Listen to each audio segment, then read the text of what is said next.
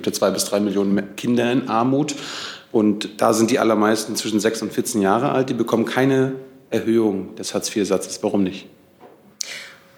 Ähm, ich möchte gerne es trennen zwischen äh, Bezug von Grundsicherung und Armut. Weil eigentlich ist das Beziehen von Grundsicherung die Art, wie Armut vermieden wird.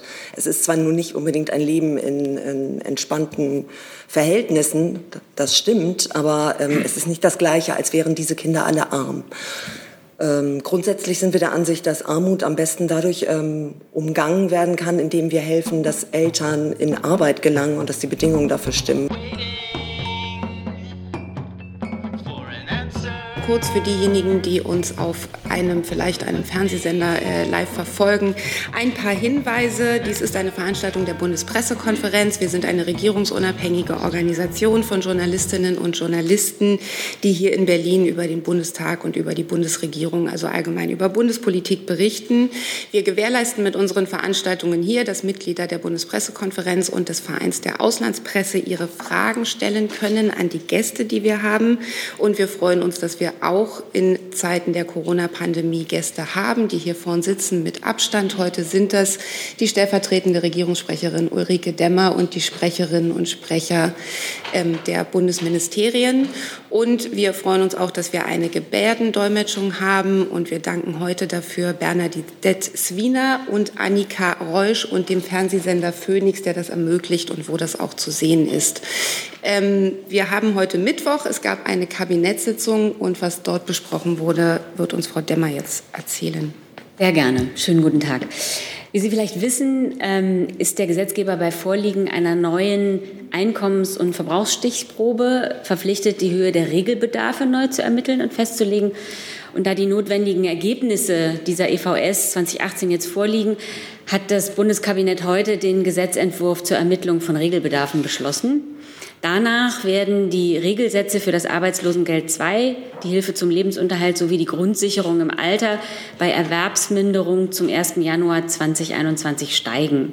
Äh, Alleinerziehende, nee, Alleinstehende etwa erhalten dann mindestens 439 Euro im Monat, sieben Euro mehr als bisher, mindestens, weil die neuen Sätze zunächst nur Grundlage, nur auf Grundlage der EVS 2018 festgesetzt sind. Tatsächlich werden sie aber höher ausfallen, da die Preise und Lohnentwicklung bis Juni 2020 auch noch in die Berechnungen einfließen werden. Mit dem Gesetzentwurf werden außerdem die Sätze im Asylbewerberleistungsgesetz neu festgesetzt. Und damit bin ich schon am Ende dieses Tagesordnungspunkts. Äh, dann hat das Bundeskabinett in der heutigen Sitzung eine Änderung des Weingesetzes beschlossen. Ziel der gesetzlichen Änderung ist es, bessere Vermarktungschancen für die Winzerinnen und Winzer und mehr Orientierung für die Verbraucherinnen und Verbraucher zu schaffen. Bislang stellte das deutsche Weinrecht die Angabe der Rebsorten in den Mittelpunkt, oft verbunden mit Jahrgang und Namen der Weinbergslage. Nun wird das System der Qualität im Glas in Anlehnung an das romanische Modell stärker auf die geografische Herkunft ausgerichtet. Das heißt, je genauer die Herkunft, desto größer die Qualität. So können also zukünftig kleinere geografische Angaben nur bei Weinen mit geschützter geografischer Ursprungsbezeichnung gemacht werden, etwa Gemeinde- und Lagenamen. Diese Profilierung ist ausschließlich für Spitzenerzeugnisse der obersten Stufe möglich, das heißt bei Weinen mit geschützter Ursprungsbezeichnung. Angaben zu größeren Einheiten sind hingegen sowohl bei geografischen Ursprungsbezeichnungen als auch bei geografischen Angaben möglich. Außerdem sieht das Gesetz vor, die genehmigungsfähige Fläche für Neuanpflanzungen weiter auf jährlich 0,3 Prozent der im Vorjahr bestockten Fläche zu begrenzen. Das ist eine Regelung, die gilt zunächst bis zum Jahr 2023. Darüber hinaus äh, soll die Bundesanstalt für Ernährung und Landwirtschaft mehr Geld ähm, zur Unterstützung von Winzern bekommen. Die zugewiesenen Mittel stammen aus den Weinunterstützungsprogrammen der Europäischen Union und werden von 1,5 Millionen auf um 500.000 Euro auf, 5, auf 2 Millionen aufgestockt. Äh, dem Gesetz muss aber der Bundesrat noch zustimmen. Das Bundeskabinett hat dann heute eine Verordnung zur Kenntnis genommen, mit der eine rechtssichere und klare Grundlage geschaffen wird, um es Lebensmittelunternehmen in Deutschland zu ermöglichen, die Kennzeichnung Nutri-Score auf Verpackungen zu verwenden. Hierzu wird die Lebensmittelinformationsdurchführungsverordnung ergänzt. Nutri-Score ist eine Gemeinschaftskollektivmarke, für die die französische Nationale Agentur für öffentliche Gesundheit als Markeninhaberin äh, eingetragen ist. Die Kennzeichen gibt Verbraucher, das Kennzeichen gibt Verbraucherinnen und Verbrauchern eine Orientierung über die Nährwertqualität eines Produktes und soll so die Kaufentscheidung erleichtern. Der Nährwertgehalt eines Lebensmittels wird mithilfe einer fünfstufigen Farb-Buchstaben-Kombination bewertet. Das Kennzeichen wird dann auf der Vorderseite des vorverpackten Lebensmittels aufgebracht. Umfassende Studien haben den Nutri-Score einschließlich dem äh, ihnen zugrunde liegenden Berechnungsalgorithmus als wissenschaftlich fundiert und nachvollziehbar bewertet. Es wird, und das hat eine Verbraucherbefragung ergeben, von den Verbraucherinnen und Verbrauchern in Deutschland wahrgenommen, verstanden und auch gegenüber anderen Modellen präferiert. Die Nutzung von Nutri-Score durch Unternehmen in Deutschland erfolgt auf rein freiwilliger Basis, da das geltende EU-Recht eine verpflichtende nationale Anwendung gar nicht ermöglicht. Im Rahmen der EU-Ratspräsidentschaft setzt sich Deutschland für eine EU-weit einheitliche äh, erweiterte Nährwertkennzeichnung ein. Und dann hat das Bundeskabinett heute, Bundeskabinett heute den Klimaschutzbericht 2019 beschlossen. Die Bundesregierung berichtet jährlich über den Umsetzungsstand des 2014 beschlossenen Aktionsprogramms Klimaschutz 2020 und über die aktuelle Emissionsentwicklung. Die Treibhausgasbilanz des Umweltbundesamtes für 2019 ergibt dabei einen erfreulichen Rückgang der Emissionen von insgesamt 35,7 Prozent gegenüber dem Jahr 1990. Vor allem die Emissionen der Energiewirtschaft sinken. Das zeigt zugleich, dass der Emissionshandel funktioniert. Mit dem Aktionsprogramm aus dem Jahr 2014 sollte sichergestellt werden, dass das Ziel erreicht wird, die Treibhausgasemissionen bis 2020 um 40 Prozent gegenüber 1990 zu reduzieren. Der Bericht zeigt, dass die Maßnahmen des Aktionsprogramms 2020 wirken. Sie tragen dazu bei, die ursprünglich erwartete Lücke zum Emissionsminderungsziel 2020 zu schließen. Allerdings reichen die Maßnahmen nach Schätzung der beauftragten Gutachter nicht, um die Lücke, die noch vor der Corona-Pandemie erwartet wurde, vollständig zu schließen. Der Klimaschutzbericht 2019 berücksichtigt aber eben nicht die veränderte Emissionsentwicklung durch die Corona-Pandemie. Derzeit wird erwartet, dass die Emissionen deutlich geringer ausfallen als in den Prognosen und Modellen aus der Zeit vor Beginn der Pandemie. Und so erscheint es möglich, dass durch den Emissionsrückgang infolge der Pandemie das Minderungsziel äh, für 2020 wahrscheinlich sogar noch erreicht werden könnte. Genau lässt sich das Ausmaß des Emissionsrückgangs infolge der Corona-Pandemie allerdings jetzt noch nicht vorhersagen. Der nächste Klimaschutzbericht wird dann die Effekte wie auch die Maßnahmen, die ja im vergangenen äh, Oktober beschlossen worden sind, äh, mit dem Klimaschutzprogramm 2030 einbeziehen. Ich kann Ihnen aber hier sagen, die Bundesregierung ist entschlossen, mit wirksamen Maßnahmen die beschlossenen Klimaziele für 2030 und danach zu erreichen. Langfristig, Sie wissen das, haben wir das Ziel, auf nationaler und europäischer Ebene bis 2050 klimaneutral zu, zu werden. Und damit bin ich durch. Liebe Hörer, hier sind Thilo und Tyler. Jung und Naiv gibt es ja nur durch eure Unterstützung. Hier gibt es keine Werbung, höchstens für uns selbst. Aber wie ihr uns unterstützen könnt oder sogar Produzenten werdet, erfahrt ihr in der Podcast-Beschreibung. Zum Beispiel per PayPal oder Überweisung. Und jetzt geht's weiter. Dann danke dafür. Dann kommen wir zu Fragen zu den Kabinettsthemen. Das erste Thema Regelbedarfe hatte Frau Reimers schon eine Frage angemeldet. Ja, vielen Dank. Ariane Reimers, äh, ARD Hauptstadtstudio. Ich habe eine Frage ans Arbeits- und Sozialministerium. Ähm,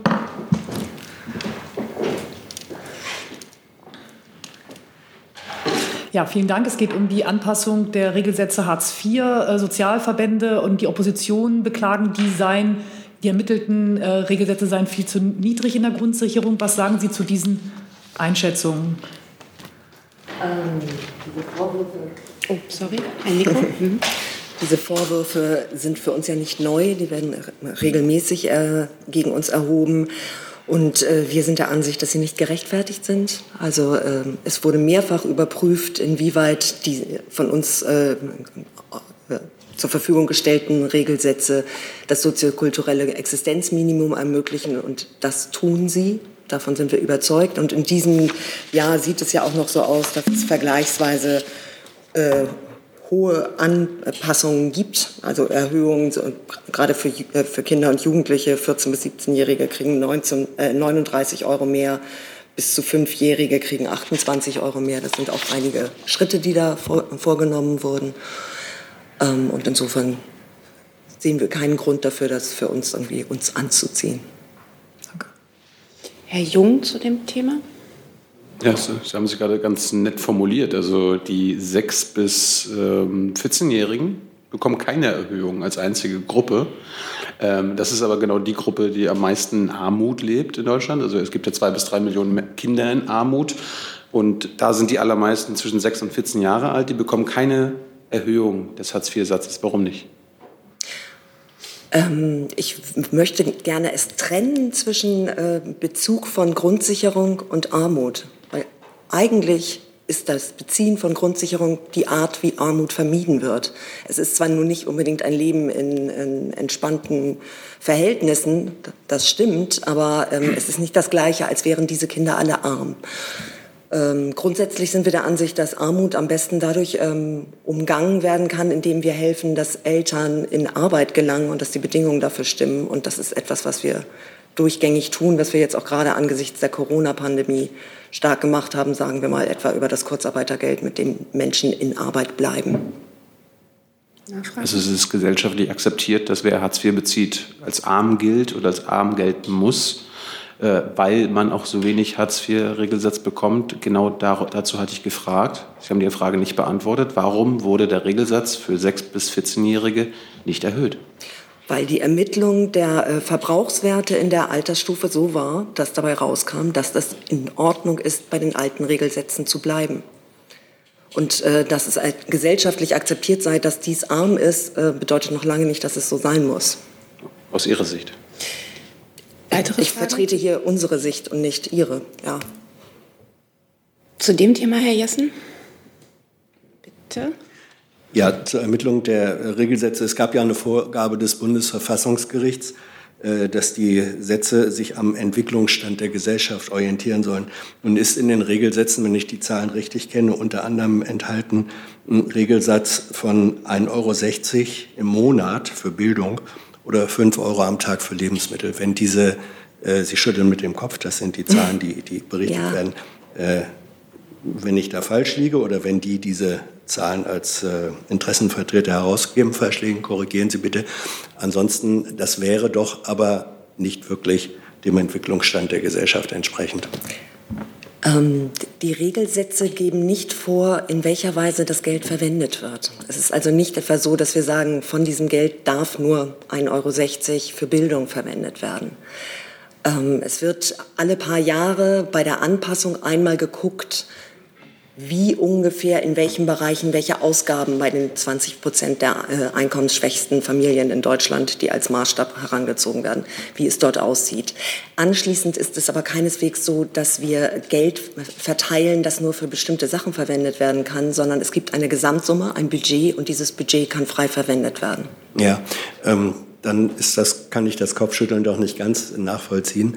Denn äh, in dieses Budget gehen ja Annahmen, wie Sie es eben bestätigt haben, äh, mit ein. Das kann natürlich bedeuten, ähm, dass man dann nicht fünf Euro am Tag für Lebensmittel äh, ausgibt, sondern nur vier und dann dafür mehr Geld für Bildung hat. Das ist doch aber äh, sozusagen eine Decke, die hinten und vorne zu kurz ist. Wenn man sie hochzieht, um einen warmen Hals zu haben, frieren die Füße die Systematik. Finden Sie, dass die Systematik, die Sie zugrunde legen, den Vorgaben des Verfassungsgerichts gerecht wird? Eindeutig ja. Gibt es weitere Fragen zu dem Thema, Herr Jung? Noch können, Sie mal, können Sie mal begründen, warum Sie Ihre Berechnungsmethode, die alle Sozialverbände, ich habe mal geguckt, wirklich alle Sozialverbände ablehnen und Sie auffordern, eine grundlegend neue Berechnungsmethode anzuwenden, die transparent und nachprüfbar ist? Warum halten Sie Ihre immer noch für richtig? Also sie ist transparent und nachprüfbar. Da ist kein Geheimnis drin. Und ähm, die Aufgabe von Sozialverbänden ist genau das, so etwas zu fordern. Insofern wundert es mich nicht. Aber ich bin nicht der Ansicht, dass an unserer Methode irgendetwas äh, de facto nicht korrekt wäre. Also wenn alle, alle Sozialverbände in Deutschland dem Sozialministerium sagen, dass sie da was falsch machen, dann sagen sie, ja, das ist, dann ist das so. Kommt noch eine Frage, Herr Jung? Dann kriegen Sie das Mikro noch mal wieder. Ich dachte, das war eher eine Erwiderung. Keine Frage mehr. Gibt es weitere Fragen zu dem Thema? Sehe ich nicht. Dann hatten wir als weitere Kabinettsthemen das Weingesetz. Gibt es dazu Fragen? Zum Nutri-Score? Zum Klimabericht? Herr Delfs? Ja, hängt zumindest indirekt damit zusammen. Äh, Frau Demmer, eine Frage. Ähm, morgen trifft sich ja die Bundeskanzlerin unter anderem mit Frau Thunberg, die ja jetzt schon vorab sich eher kritisch geäußert hat zu, zur Klimapolitik auch der Bundesregierung. Der Klimabericht, den sie jetzt eben, der heute beraten wurde, der zeichnet ja ein bisschen positiveres Bild. Äh, was für ein Zweck, welchem Zweck soll denn morgen dieser Meinungsaustausch dienen? Äh, wird die Bundeskanzlerin versuchen, nochmal Frau Thunberg die ihrer Ansicht nach positive Klimapolitik der Bundesregierung nahezubringen? Oder äh, will sie auch etwas von Frau Thunberg hören, was sie vielleicht besser machen könnte? Also mit welcher, ja, mit welchem, zu welchem Zweck findet dieses Gespräch genau statt? Genau, Sie haben völlig recht. Ähm, morgen findet äh, um 10 Uhr im Internationalen Konferenzsaal im Kanzleramt äh, ein Treffen mit Greta Thunberg und Luisa Neubauer statt, auf Wunsch der beiden äh, äh, Frauen und äh, ein Austausch zum Thema Klima. So viel kann ich vorwegnehmen, aber das Gespräch selbst kann ich natürlich nicht vorwegnehmen. Aber ich kann Ihnen natürlich grundsätzlich nochmal, wie auch eben schon angeklungen, die Haltung der Bundesregierung ähm, sagen, die Bundesregierung hat das Klimaschutzprogramm 2030 und das nationale Klimaschutzgesetz zur Umsetzung der geltenden Klimaziele ja im vergangenen Jahr vorgelegt. Äh, des Weiteren äh, hat die Europäische Kommission den Green Deal äh, und einen Vorschlag für ein EU-Klimagesetz gemacht. Europa soll also bis 2050 der erste klimaneutrale Kontinent werden.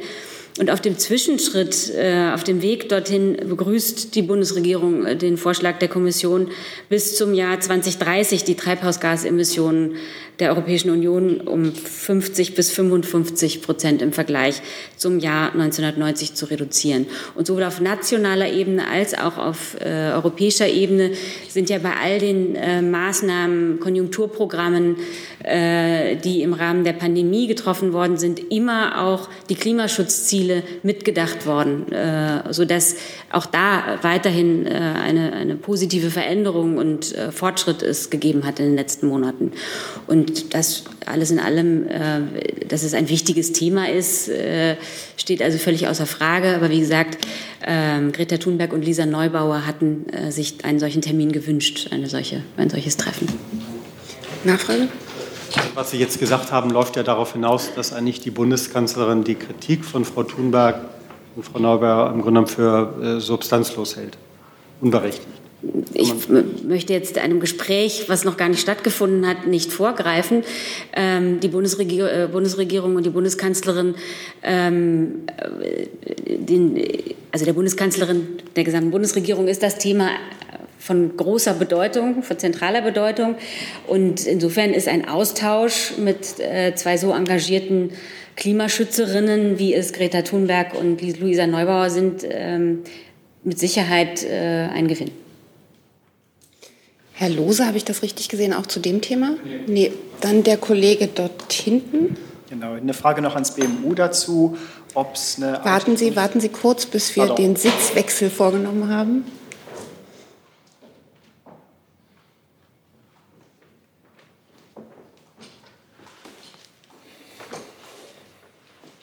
Also einfach, wie Sie es einschätzen würden, dass es äh, eine Chance gibt, dass das Klimaziel von minus 40 Prozent gegenüber 1990 durch weniger Emissionen Corona-bedingt möglicherweise zu schaffen sein? Ja, Vorhersagen in die Zukunft sind immer schwierig. Ähm, wir können uns dazu wirklich nicht konkret äußern. Es gibt eine berechtigte Hoffnung, dass auf der uns allen bekannten Minderung von Treibhausgasemissionen auch im Zuge der Corona-Pandemie ähm, das Ziel in mögliche Nähe jetzt rückt. Aber ich kann mich konkret natürlich dazu nicht äußern. Wir haben schlicht und ergreifend keine belastbaren Zahlen und äh, die Effekte der Corona-Pandemie müssen auch nicht zwangsläufig immer zu sinkenden Treibhausgasemissionen führen. Ähm, gegenseitige Effekte sind ebenso wahrscheinlich wie zum Beispiel der erhöhte Energiebedarf durch die vielen Homeoffice und dass viele Leute eben zu Hause geblieben sind. Nur ein Beispiel. Äh, auch im Verkehrsbereich haben wir, wie schon vergleichbar bei der Finanzkrise 2008, 2009 erlebt, äh, dass nach der Lockerung jetzt in der Pandemie ähm, der Verkehrssektor wieder die Emissionen fast so hoch hatte wie vorher, weil äh, alle wieder mobil waren. Auch während der Pandemie sind viele Leute auf das Auto und nicht auf öffentlichen Verkehrsmittel umgestiegen, was auch zu höheren Emissionen führte. Also es ist nicht zwangsläufig so, ähm, dass die Corona-Pandemie zu äh, so starken Treibhausgasemissionsrückgängen geführt hat, dass wir das Ziel erreichen. Aber unterm Strich kann ich hier durchaus die Prognose wagen, äh, dass es zumindest nicht gestiegene Treibhausgasemissionen geben wird und dass es jetzt nicht mehr ganz unrealistisch ist, auch aufgrund der heute vorgelegten Daten, dass wir das 40-Prozent-Ziel 2020 erreichen. Ich darf noch einen Zusatz, Nachfrage? vielleicht was die Ministerin und möglicherweise auch die Kanzlerin dafür tun wollen, dass während der deutschen EU-Ratspräsidentschaft das Thema Klimaschutz mehr Bedeutung bekommt. Ähm, als äh, Ziele hat die Umweltministerin selbstverständlich die Ambitionssteigerung, die dieses Jahr auch auf dem Programm steht, nach dem Pariser Klimaschutzabkommen auf ihre Fahnen geschrieben. Ähm, wir, gehen, äh, wir kämpfen dafür, dass es sich an der oberen Messlatte zu einer Reduktion äh, ergibt, nämlich zu minus 55 Prozent 2030 ähm, gegenüber den jetzt in der EU ähm, festgelegten 40 Prozent Reduktion bis 2030. Äh, Sie müssen aber auch berücksichtigen, dass wir als EU-Ratspräsidentschaft hier in einer Moderatorenrolle sind und nicht wie vorher auch wirklich äh, massiv für dieses Ziel aktiv als deutsche Regierung auftreten können. Wir müssen hier im Einvernehmen mit allen Mitgliedstaaten, und hier gibt es sehr unterschiedliche Ansätze, wie man den Klimaschutz in den Ländern anpacken will, äh, zu einer einvernehmlichen Lösung führen. Aber das ist eines der Hauptziele, dass wir hier zu ambitionierten Klimaschutzsteigerungen kommen, wie ich sagte, auf hoffentlich minus 55 Prozent bis 2030. Also ich kann, kann mich nur noch mal wiederholen und letztlich auch anschließen. Die Bundesregierung setzt sich dafür ein, die Klimaneutralität der EU bis 2050 zu erreichen. Ähm, in der Moderatorenrolle, äh, wie hier gerade erwähnt, wollen wir uns natürlich während der Ratspräsidentschaft dafür einsetzen und darauf hinarbeiten, die Beratung des Entwurfs äh, eines europäischen Klimagesetzes welches insbesondere die Klimaneutralität der Europäischen Union bis 2050 rechtlich verbindlich festschreibt, äh, im Rat abzuschließen.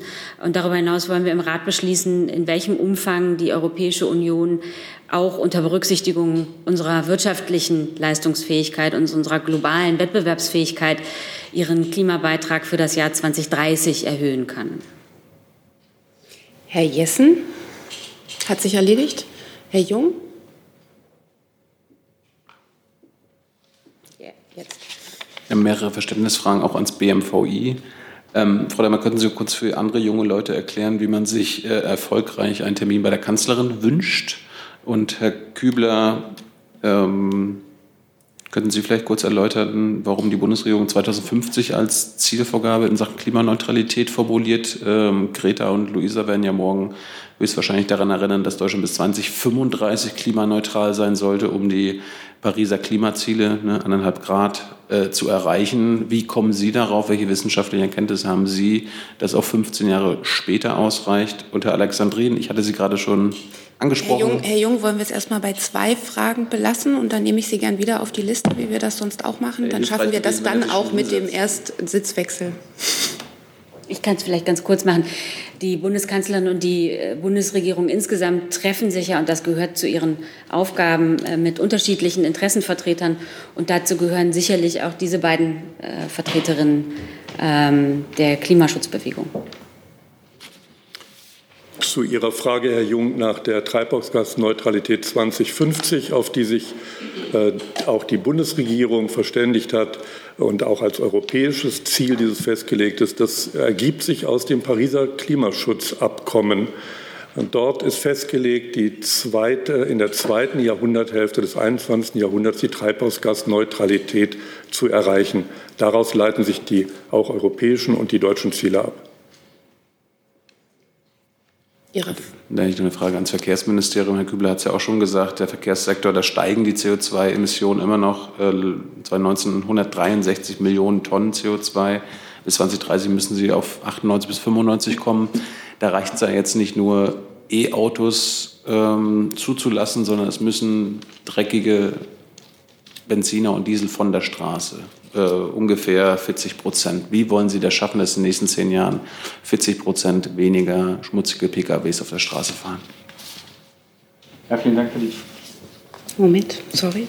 Vielen Dank für die Frage. Wie Frau Demmer bereits auch schon gesagt hat, sind in dem Klimaschutzbericht für 2019 alle Maßnahmen, die wir in dem sehr umfangreichen Klimapaket der Bundesregierung äh, aus dem letzten Jahr beschlossen haben, noch nicht enthalten. Das heißt, wir werden oder wir haben im Verkehrsbereich explizit nochmal über 50 Maßnahmen äh, im Klimapaket vereinbart, die eben ähm, langfristig zu einer starken Reduktion der Treibhausgase führen werden. Diese Maßnahmen sind zum ersten Mal dann äh, 2020 im Klimaschutzbericht äh, wirksam. Außerdem hat Frau Demmer auch äh, erklärt, und Herr Kübner hat es, glaube ich, auch kurz angesprochen, die Auswirkungen der Covid-19-Pandemie sind auch noch nicht enthalten. Äh, uns allen ist sicherlich bewusst, dass es äh, lediglich ein Einmaleffekt ist, dennoch muss er berücksichtigt werden. Nachfrage? Ich möchte daran erinnern, dass ich gefragt habe, wie Sie es schaffen wollen, dass 40 Prozent weniger Autos in den nächsten zehn Jahren, das sind Ihre eigenen Ziele, genau, und auf die Straße Frage kommen sollen. Sie haben mir jetzt auch keine Ihrer Maßnahmen genannt, die, das, die dazu führen sollen. Ich habe Ihnen genannt, dass wir 50, über 50 Maßnahmen im Klimaschutzpaket ja, Nennen Sie doch haben. eine, wie, äh, wie, wie Sie schaffen wollen, dass 40 Prozent weniger schmutziger PKWs auf der Straße fahren. Die Maßnahme nennen Sie mir mal. Wir haben ausreichend oder wir haben sehr ausführliche Maßnahmen für die Einführung äh, der Elektromobilität und zwar im Pkw-Bereich, in dem Ladeinfrastruktursektor. Diese Maßnahmen können Sie alle bei uns auf der Webseite einsehen. Ich habe jetzt noch mal Herrn Delfs mit einer Nachfrage und würde dann gerne mit Hinweis auf eine lange Liste von anderen Themen, ah, da hinten sich noch ein Arm, so langsam zum Ende kommen beim Kabinett. Herr ja, Frau Demmer, noch ähm, eine kurze Nachfrage und zwar äh, eine praktische Frage, gibt es eigentlich irgendeine Form der Presseunterrichtung nach dem Gespräch? Zumindest ein Statement oder, oder sowas ist das geplant? Und dann vielleicht noch mal ganz kurz, Sie sagten ja selbst vor dem Gespräch, äh, können wir ja gar nicht, eigentlich noch gar nicht sagen, wie das Gespräch läuft. Jetzt hat ja Greta Thunberg und ihre äh, Kollegin ja schon vorher einen öffentlichen Brief äh, oder mehreren öffentlichen Briefen schon noch mal ihre Kritik deutlich gemacht. Wie geht eigentlich das Kanzleramt damit um oder wie sieht die Kanzlerin die Tatsache, dass vor einem Gespräch im Grunde genommen schon Positionen geäußert werden, die ja eigentlich erst in dem Gespräch geäußert werden sollten, normalerweise? Also es ist keine Presseunterrichtung nach dem Gespräch geplant. Und ich äh, kann hier jetzt nur noch mal äh, sagen für die Bundeskanzlerin und die gesamte Bundesregierung, ähm, dass sie den Klimaschutz als zentrales politisches Ziel verfolgt. Und Debatten zu diesem äh, politischen Ziel sind immer willkommen. Und Frau Sorge noch zu dem Thema.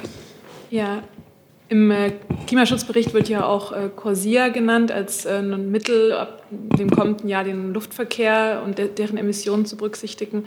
Ähm, und es wird auch darauf hingewiesen, dass es da möglicherweise zu Doppelzählungen kommen könnte durch den EU-Emissionshandel. Darauf macht auch der BDL aufmerksam. Ähm, gibt es da Erwägungen, eins dieser Systeme abzuschwächen oder da mit Blick auf die Pandemie den Luftverkehr zu entlasten oder soll es diese Doppelbelastung geben? Also wie erklären Sie das sozusagen äh, dem BDL? Das müsste ich tatsächlich nachrechnen. Dann würde ich gerne das Thema damit abschließen. Äh, ich habe eine breite Liste an Themen. Dazu zählt Corona. Dazu brauchen wir gleich wieder das Gesundheitsministerium hier vorne. Und ich sage noch mal die anderen Stichworte, die ich bereits auf der Liste habe. Die Situation in Mali und Belarus, Elektroautos, Racial Profiling, also einen bunten Strauß. Und wir beginnen mit dem Thema Corona. Und da hat die erste Frage Herr Rinke. Ja, ich hätte Zwei Fragen an Frau Demmer. Zum einen hat der Gesundheitsminister äh, gesagt, dass seine persönliche Meinung sei, dass man die Karnevalssaison ausfallen lassen sollte. Ich hätte ganz gerne gewusst, ob die Kanzlerin auch dafür ist. Und die zweite Frage angesichts der steigenden Zahlen zu der Corona-App.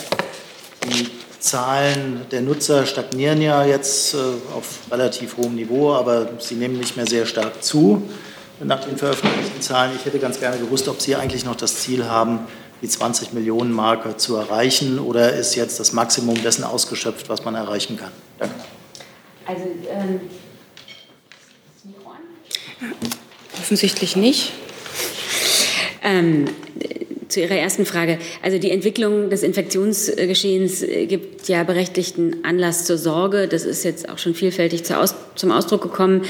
Gleichzeitig wollen wir aber ja alle, dass äh, insbesondere Schulen, Kitas und die Arbeitsstätten äh, und Geschäfte weiterhin offen bleiben.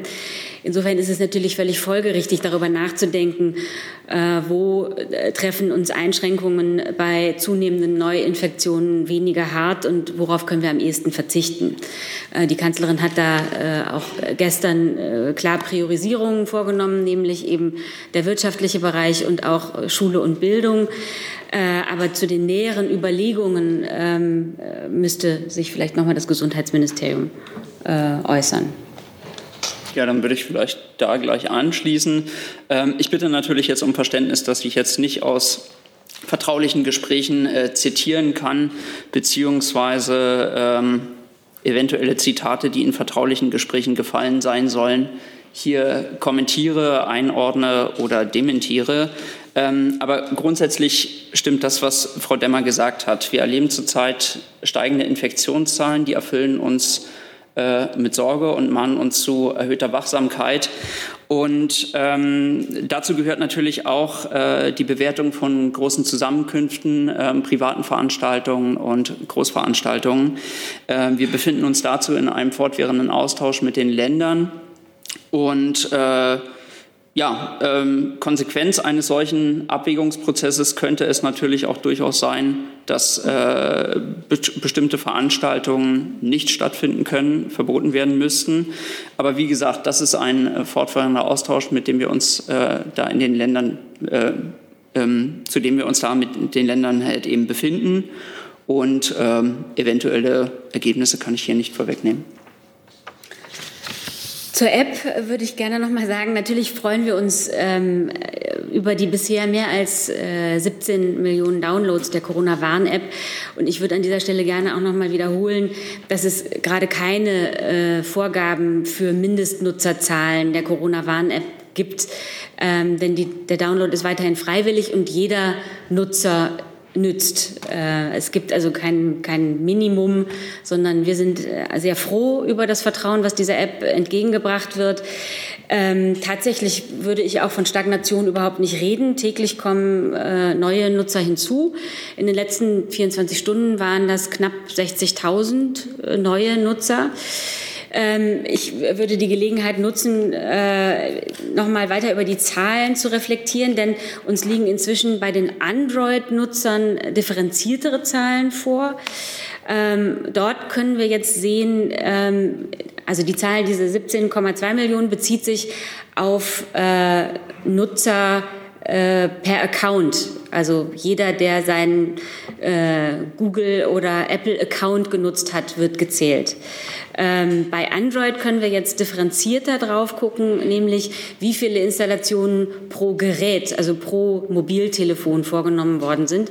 Das äh, sind unter Umständen ja mehrere Geräte, äh, möglicherweise Eltern, die für ihre Kinder oder andere Familienangehörige die App runtergeladen haben oder Diensthandy- und Privathandy-Nutzung. Demnach sind bei Android dort 12,1 Millionen Mal äh, ist die App äh, heruntergeladen worden. Davon allerdings auch 3,7 Millionen Mal wieder deinstalliert, was dann im Ergebnis 8,4 Millionen aktive Installationen äh, pro ähm, Gerät, also, acht, also auf 8,4 Millionen Android Mobiltelefonen ist derzeit die App aktiv. Ähm, Apple weist diese Differenzierung äh, leider nicht aus. Wir betrachten das gerade im europäischen Vergleich auch als großen Erfolg. Wir haben auch viele Anfragen unserer europäischen Partner Ähm, und inzwischen werden die Testergebnisse rund 10.000 Mal über die App vermittelt äh, am Tag. Und bei den aktuellen Inf äh, Infektionszahlen können wir einfach davon ausgehen, dass äh, jeden Tag über die App Infizierte gewarnt werden und damit auch weitere Kontaktpersonen gewarnt werden. Und damit ist die App, wie hier schon oft gesagt, ein Beitrag äh, zur Unterbrechung der Infektionsketten. Nachfrage? Darf ich nochmal nachfragen? Eigentlich an beiden Punkten. Erstmal wollte ich von Ihnen ja die äh, Meinung der Bundeskanzlerin zum Karneval hören. Also gehört das zu den weniger schlimmen Maßnahmen? Und äh, bei den Zahlen habe ich es ehrlich gesagt nicht ganz verstanden. Wenn bei Android-Nutzern jetzt 8,4 Millionen aktiv sind, äh, dann müsste es ja mehr iPhone-Nutzer geben als Android-Nutzer, um dann auf diese 17 Millionen zu kommen. Ich, äh, das sind, zwei komplexe Sachverhalte. Ich bräuchte die zweite Frage dann gleich nochmal, äh, um auf den Karneval zurückzukommen.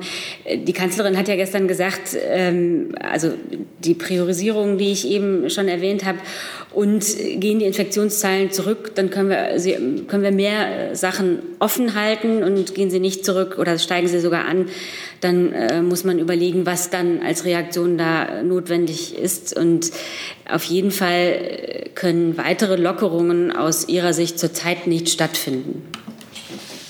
Die App-Frage, Herr Rinke, wollen Sie die nochmal wiederholen? Die zweite Frage war nochmal nach den Zahlen, weil ich die nicht verstanden habe, wie Sie jetzt noch auf 17 Millionen kommen, wenn es bei Android-Nutzern 8,4 Millionen aktive Installationen gibt. Dann müssten ja wahnsinnig viele iPhone-Nutzer diese App heruntergeladen haben. Nee, also man muss einfach diese, diese 17,2 Millionen bezieht sich bei beiden Nutzungssystemen Android und iOS auf die Zahl der Accounts, die äh, aktiv geworden sind. Was heißt bei mehrfacher Nutzung, und das lässt sich nur bei Android ausweisen, ähm, steigt die Zahl, nämlich von ähm, Genau, dort ist die App dann, also bei den Android-Handys ist die App 12,1 Millionen Mal auf die auf einzelne Telefone äh, runtergeladen worden und installiert worden, allerdings auch 3,7 Mal schon wieder deinstalliert worden, sodass man im Ergebnis 8,4 Millionen aktive Installationen bei Android hat. Man kann jetzt sozusagen beides dann zusammenrechnen und landet dann bei 16, noch was Millionen. Ähm, ich würde jetzt bei der Gesamtzahl der Nutzungen bei dem gleichen Rechensystem bleiben äh, und dann von 17,2 Millionen per Account äh, sprechen. Das sind einfach zwei verschiedene Rechenwege oder Betrachtungsweisen auf die Downloadzahlen. Und da wir nur bei den Android-Handys äh, die Nutzung per Gerät haben, habe ich Ihnen das jetzt aufgeschlüsselt in die aktiven Nutzerzahlen die, also die Downloads sind höher, aber es gibt eben auch äh, Löschungen. Äh, und damit landet man dann bei Android 8 bei 8,4. Und im Vergleich, ich habe auch die Zahl der Account-Nutzung bei Android vorliegen, die ist bei 9,1 Millionen. Wie gesagt, äh, wichtig wäre mir, dass hängen bleibt. Ähm, es gibt ein Vertrauen in die App. Äh, heute, also in den letzten 24 Stunden, 60.000 Downloads zusätzlich. Und wir haben hier zwar in der Vergangenheit auch immer wieder über Schwierigkeiten und technische Herausforderungen gesprochen. Trotzdem ist es eben ein Angebot, um ähm, nach Möglichkeit Infektionsketten zu unterbrechen. Und damit ist sie ein Mittel äh, auf dem Weg, äh, der Pandemie Herr zu werden. Zum Thema Corona und Veranstaltungen würde ich eine Frage ähm, dazu nehmen, die uns online erreicht hat, verbunden mit dem Hinweis, dass diejenigen, die heute online Fragen gestellt haben, ohne ihren Namen zu nennen, nicht berücksichtigt werden können. Da würde ich bitten, dass die das nochmal nachholen und ihren Namen dazu schreiben zu ihrer Frage. Ähm, Gisela Broll vom Gesundheitspolitischen Informationsdienst fragt mit Blick auf den Vorschlag, Veranstaltungen, ähm, die Teilnehmerzahl von Veranstaltungen zu begrenzen. An welchen konkreten Zahlen macht der Bundesgesundheitsminister dieses Geschehen fest? Steigt die Zahl der tatsächlich schwer Erkrankten so sehr, dass aufgrund konkreter Zahlen eine Überbelastung des Gesundheitswesens zu erwarten ist? Und rechtfertigt ein Anstieg von symptomlos und nicht schwer Erkrankten einen derartigen Eingriff in die Grundrechte? Also grundsätzlich ist es so, ähm, wie bereits gesagt, wir behalten das Infektionsgeschehen ähm, wachsam im Blick. Und ähm, zu möglichen schweren Erkrankungen kann ich hier jetzt an dieser Stelle nichts sagen. Also grundsätzlich ist es so, wir erleben zurzeit äh, ein Absinken des Altersdurchschnitts bei Neuinfizierten. Das ist richtig. Nichtsdestotrotz können wir aber natürlich jetzt nicht in die Zukunft blicken und sagen, wie sich das äh, Infektionsschutzgeschehen und gerade in, mit Hinblick auf schwere Verläufe entwickeln wird. Ähm, es ist ein Abwägungsprozess, das haben wir immer gesagt, und es ist ein Prozess, der fortwährend ist. Und ähm, in diesen Diskussionen stehen wir zurzeit. Und ich kann aber, wie gesagt, Ergebnisse hier nicht vorwegnehmen. Dann gehen wir mit den Fragen weiter im Saal. Herr Deckers hat die nächste. Ähm, Herr Gülde, wann äh, ist denn mit einer Entscheidung äh, über Karneval zu rechnen und in, in welcher Form wird die dann äh, fallen? Ähm, und wird die dann nur Karneval betreffen oder äh, nochmal äh, Großveranstaltungen als Ganze? Ähm, äh, eine zweite Frage, die sich damit verbindet, ist, ähm, an welche Großveranstaltungen denken Sie da eigentlich, außer an Karneval? Können Sie da Beispiele nennen? Und ein dritter Punkt, äh, Karneval hat es ja äh, an sich, dass es sich über einen längeren Zeitraum zieht. Also der beginnt üblicherweise am 11.11. .11. Äh, Rosenmontag ist in diesem Jahr aber äh, ähm, am 15. Februar, also dreieinhalb Monate später. Äh, und wir haben ja jetzt gelernt im letzten Vierteljahr, dass dreieinhalb Monate in Corona-Zeiten äh, sehr viel ist. Äh, das heißt, kann man überhaupt, äh, wenn es eine Art Verbot geben sollte, ein pauschales Verbot für die gesamte Karnevalszeit aussprechen oder müsste man dann nicht erst sagen, Karneval geht bis Ende November äh, vielleicht nicht, und, aber äh, Rosenmontag geht dann möglicherweise wieder. Ähm, können Sie dazu ein bisschen was sagen? Also grundsätzlich haben wir uns nicht zu einem pauschalen Verbot des Karnevals geäußert.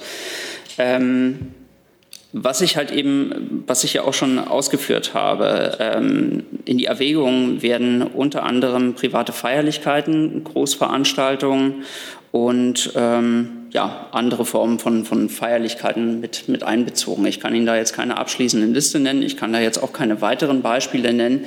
Ähm, aber Sie wissen, es gab ja auch in der Vergangenheit unter anderem die Diskussion über Sportveranstaltungen und ähnliches. Ähm, Grundsätzlich müssen wir natürlich ähm, alle Veranstaltungen damit einbeziehen, von denen eine erhöhte Gefahr für ein, äh, eine Zunahme des Infektionsgeschehens ausgeht. Ähm, dazu befinden wir uns halt eben mit den Ländern in Gesprächen. Wir möchten dazu auch zeitnah Entscheidungen ähm, herbeiführen. Aber ich kann Ihnen jetzt noch nichts über konkrete Zeitpläne oder ähm, Einzelveranstaltungen mitteilen. Herr Lose zu dem Thema. Dazu äh, auch einmal an Herrn Gülde und dann etwas weiter an Frau Demmer. Herr Gülde, da die Karnevalsverbände sich ja schon in großer Intensität äußern, wird mit denen denn bereits gesprochen? Wissen Sie da etwas? Die haben ja sehr lange Vorlaufzeiten für bestimmte Veranstaltungen. Also gibt es da schon Gespräche? Und zweitens mal ähm, kann der Gesundheitsminister ja ohnehin nicht äh, aus Berlin heraus anordnen, was im, im, Karneval in den Ländern äh, geschieht. Es gibt jetzt zum Teil aus den Ländern ja den Wunsch, wieder mal im alten, sage ich mal, Corona-Format mit der Bundeskanzlerin zusammenzukommen. Frau Demmer, gibt es da schon genauere Überlegungen. Erstens findet das wieder statt, also eine ähm, der Corona-MPKs, wie wir sie bis zum Mai oder Juni hatten, und gibt es da einen Termin? Also äh, völlig richtig, äh, aber wie Sie wissen, stehen ja Bund und Länder ohnehin in ständigem Austausch, ähm, äh, weil es ja immer schon das Ziel war, sich irgendwie auf einen gemeinsamen äh, Fahrt zu verständigen. Ähm, ich kann Ihnen jetzt von konkreten, einen konkreten Termin noch nicht nennen, aber wir halten Sie da auf dem Laufenden. Aber grundsätzlich geplant, mal wieder in dem Format zusammenzukommen? Wie gesagt, es gibt ohnehin einen ständigen Austausch äh, zwischen Bund und Ländern und einen konkreten MPK-Termin kann ich Ihnen noch nicht nennen, aber es ist äh, das erklärte Ziel von Bund und Ländern hier, äh, den weiter, den schon beschrittenen gemeinsamen Pfad weiterhin zu beschreiten. So, und Gespräche äh, zwischen dem BMG und Karnevalsverbänden sind mir jetzt bislang nicht bekannt. Dann habe ich auf der Liste Herrn Jessen. Ja, das bezieht sich oder knüpft sich an an die äh, bayerische Corona-Panne. Es stellt sich nun raus, dass offenbar die bayerische Gesundheitsministerin äh, nicht erst am 12. August äh, über das Ausmaß der Panne informiert gewesen ist, wie sie sagte, sondern schon zwei Tage vorher ähm, ihr Büro entsprechende Informationen erhalten hatte. Äh, wann, Herr Güde, ist äh, das Ausmaß dieser Panne und Hinweise, dass mehrere hundert Testergebnisse positive nicht äh, ausgegeben worden waren, im Bundesgesundheitsministerium bekannt gewesen? Das müsste ich gegebenenfalls nachreichen. Das wäre nett. Und für den Fall, dass es bei Ihnen ebenfalls äh, eine Information ähm, vor dem 12. August schon gegeben hat, würde mich interessieren, wie Sie mit diesem Sachverhalt umgegangen sind. Dann gibt es da eine Nachlieferung. Ich nehme eine Frage noch mal von Kollegen Daniel Zwick von der Welt hinzu, die er uns online übermittelt hat, an das Innenministerium. Es geht um das Thema Reiserückkehrer. Viele Corona-Infektionen sind ja auf Reiserückkehrer zurückzuführen. Finnland hat seine Grenzen wieder geschlossen. Erwägt die Bundesregierung, die Reisewarnungen auch durch solche Beschränkungen zu ergänzen? Und kommen Grenzkontrollen mit Ein- und Ausreisebeschränkungen grundsätzlich noch als Instrument zur Eindämmung der Pandemie in Frage? Dazu ist zu sagen, dass die Bundesregierung, auch das Bundesinnenministerium, die Situation sehr genau beobachtet, die Entwicklung des Pandemiegeschehens und äh, die Maßnahmen äh, ständig anpasst. Derzeit ähm, gibt es keine Überlegungen, die vorläufigen Binnengrenzkontrollen wieder einzuführen. Gibt es weitere Fragen zum Themenkomplex Corona? Herr Mayer. Eine Frage ans Auswärtige Amt. Ähm ist damit zu rechnen, dass äh, für Kroatien demnächst eine äh, Reisewarnung ausgesprochen wird? Und wann wird die vielleicht kommen?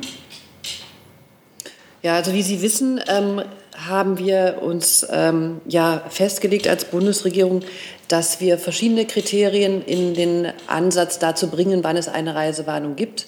Das RKI hat natürlich Kriterien und Sie wissen auch, dass es da auch äh, darum geht, um die Zahl 50 pro 100.000. 50 pro 100.000 Infektionen ist eine Richtgröße, die bei uns Einfluss nimmt, auch auf die Frage, wann wir eine Reisewarnung ähm, aussprechen. Das ist bei Kroatien im Moment nicht der Fall. Obschon wir, wir beobachten in einigen Regionen Kroatiens einen verstärkten Anstieg der Zahlen und haben natürlich auch äh, Kroatien ähm, genau im Blick und prüfen fortlaufend, das gilt für alle Länder der Welt, wie wir unsere Reise- und Sicherheitshinweise und wie wir unsere Reaktion dort anpassen. Aber wie gesagt, im Moment ist das für Kroatien statistisch nicht der Fall. Herr Herrmann? Dazu? Ja, damit ähm, praktisch verbunden die Frage, wie also die geht an AA und an BMG bitte. Äh, wie stehen Sie zu der Forderung, äh, Kroatien zum Risikogebiet äh, zu erklären? Und wie ist eigentlich überhaupt die Zuständigkeit bei der Frage, äh, was zum Risikogebiet erklärt wird? Das äh, Robert, ja, vielleicht das, das Robert Koch Institut ähm, erklärt ähm, Gebiete zu Risikogebieten. Das Auswärtige Amt ist dafür zuständig, in der Abstimmung mit den Ressorts ähm, die Frage der Reisewarnung zu bearbeiten. Aber vielleicht genau, ja. Also ich kann das, ich kann das gerne ergänzen. Also wir befinden uns dazu in einem äh, stetigen Austauschprozess mit dem Auswärtigen Amt und dem äh, Bundesinnenministerium. Hintergrund des Ganzen ist, dass wir halt eben ähm, ermitteln, wie die Infektionssituation vor Ort ist. Ähm, das heißt, ausschlaggebend für uns ist die Sieben-Tages-Inzidenz. Und ähm, auch natürlich äh, ziehen, wir in Betracht, wie äh, gestaltet sich die Situation vor Ort äh, bezüglich des Infektionsgeschehens, aber auch der Behandlungsmöglichkeiten. Und daraus leiten wir dann halt eben entsprechend unsere Konsequenzen für die Risikoeinschätzung ab. Dieser ähm, Prozess ist, wie gesagt, äh, verstetigt. Und äh, Grundlage aber hierfür ist eben diese Sieben-Tages-Inzidenz. Wenn Sie ähm, Zahlen zum Beispiel suchen, ähm, können wir Ihnen auch die Webseite des European Center for Disease Control in Brüssel empfehlen. Da finden Sie zum Beispiel für Europa ähm, Zahlen auch aufgelistet, wie die gerade das Infektionsgeschehen in einzelnen Ländern ist. Natürlich auch auf anderen Webseiten, aber das ist zum Beispiel die europäische Instanz, die das bringt. Gibt es weitere Fragen zum Thema Corona? Dort hinten. Wir haben gar nicht gesagt, eben Schmidt, ARD Hörfunk. Es wäre eine Frage an Herrn Gülde und möglicherweise auch an Frau Demmer. Es geht um diese äh, Stimmen aus dem BDI. Ähm, da gibt es ähm, ein Mitglied der Hauptgeschäftsführung des Bundesverbands der deutschen Industrie, was ja eher selten ist, dass die wirklich eine Forderung erhoben haben nach flächendeckenden und mehr Tests auf Corona, weil man die wirtschaftliche Gesundung möglicherweise auch in Richtung Herbst, wenn stark das Infektgeschehen passiert, in Gefahr sehe. Gibt es da Pläne, die man möglicherweise auch aus der Schublade ziehen könnte dafür? Also wir haben, wir haben eine nationale Teststrategie, die bereits umfangreiche Tests ähm, auch unabhängig von äh, Verdachtsmomenten vorsieht. Und darüber hinausgehende Pläne kann ich Ihnen derzeit jetzt nicht mitteilen. Aber ich würde gerne noch mal ganz generell sagen, also Testungen sind natürlich zentral zur Bekämpfung der Pandemie. Also nur wenn Infektionen frühzeitig erkannt werden, können die Ketten, die Infektionsketten durchbrochen werden. Gerade deshalb hat sich die Bundesregierung ja stark gemacht dafür, dass äh, sehr viel und sehr zielgenau getestet werden kann. Und im Licht des aktuellen Infektionsgeschehens hat das Bundesgesundheitsministerium ja unter Einbeziehung wissenschaftlichen Sachverstandes die Teststrategien mehrfach angepasst und auch immer wieder auf den aktuellen Stand gebracht. Deswegen ähm, teile ich die Kritik des BDI hier nicht.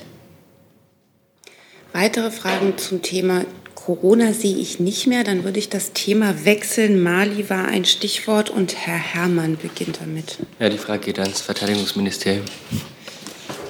Vielleicht wechseln Sie, ich bin mir nicht sicher, vielleicht wechseln Sie mit dem Gesundheitsministerium. Ich kann mir vorstellen, dass das haben.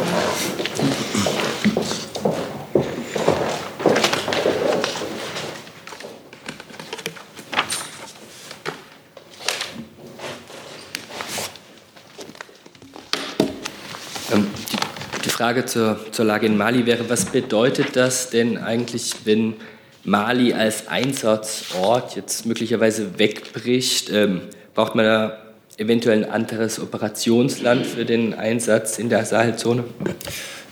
Also ich möchte mich noch nicht an Spekulationen darüber beteiligen, ob hier ein Einsatzabbruch oder eine Fortführung angezeigt ist. Derzeit sind wir ja alle gemeinsam noch in dem Zustand der Lagefeststellung. Ähm, da werden sich sicherlich noch äh, auf malischer Seite einige Dinge bewegen. Ähm, Ansprechpartner vor Ort sind hier natürlich wichtig. Ähm, derzeit haben wir ein gültiges Mandat für beide Einsätze, das zunächst mal noch für uns die gemeinsame Grundlage ist. Aber wie sich die Lage mittelfristig gestalten wird, das müssen wir noch beobachten. Herr Rinke.